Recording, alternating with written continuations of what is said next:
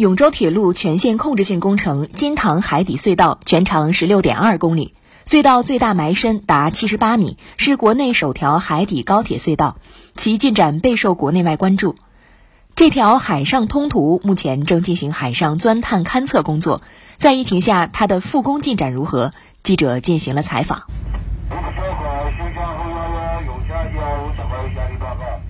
在海事部门工作人员的带领下，记者乘坐海巡艇前往海上钻探地点。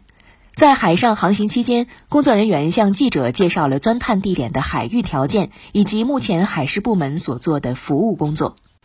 宁波海事局通航主管周才书：这块区域呢是一个五岔路口，海上的船舶通行的情况非常复杂，同时呢也是水流条件非常差的一个施工地方。因此呢，在这块地方区域施工啊，施工压力会非常的大。海事部门呢，也会对于这块这块地方进行了一个，呃，在疫情期间进行一个专项的远程技术评审，通过各个专家的指导，来确保这块地方的施工安全。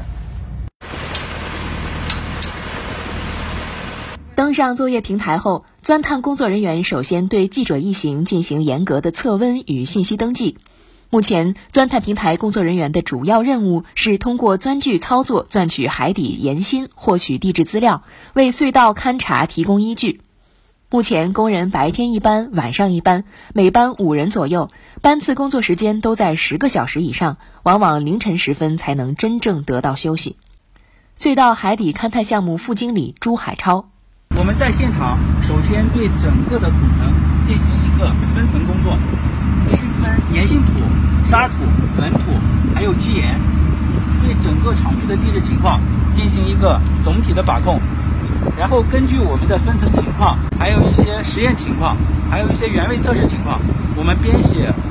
工程地质勘察报告，为整个的勘察设计施工提供技术资料。走进平台内部，记者发现，工人居住房间一般不到十平米，以二人间为主，房间内只有简单陈设。而平台物资由陆上交通船每周补给，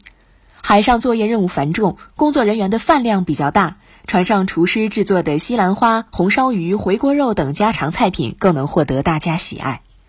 永州铁路勘探平台长程越：我从事海洋勘探，海洋勘探已经快十年。作为华东建设永州铁路勘探平台长，在技术难难度。大船只密集的情况下，我们分为两个作业班组，二十四小时工作。现阶段已完成六个钻孔，还剩余五个钻孔。我们将全力保证本次勘察任务圆满完成。施工方表示，预计下月可完成海底隧道海上钻探工作。新华社记者顾小丽、郑梦雨，浙江宁波报道。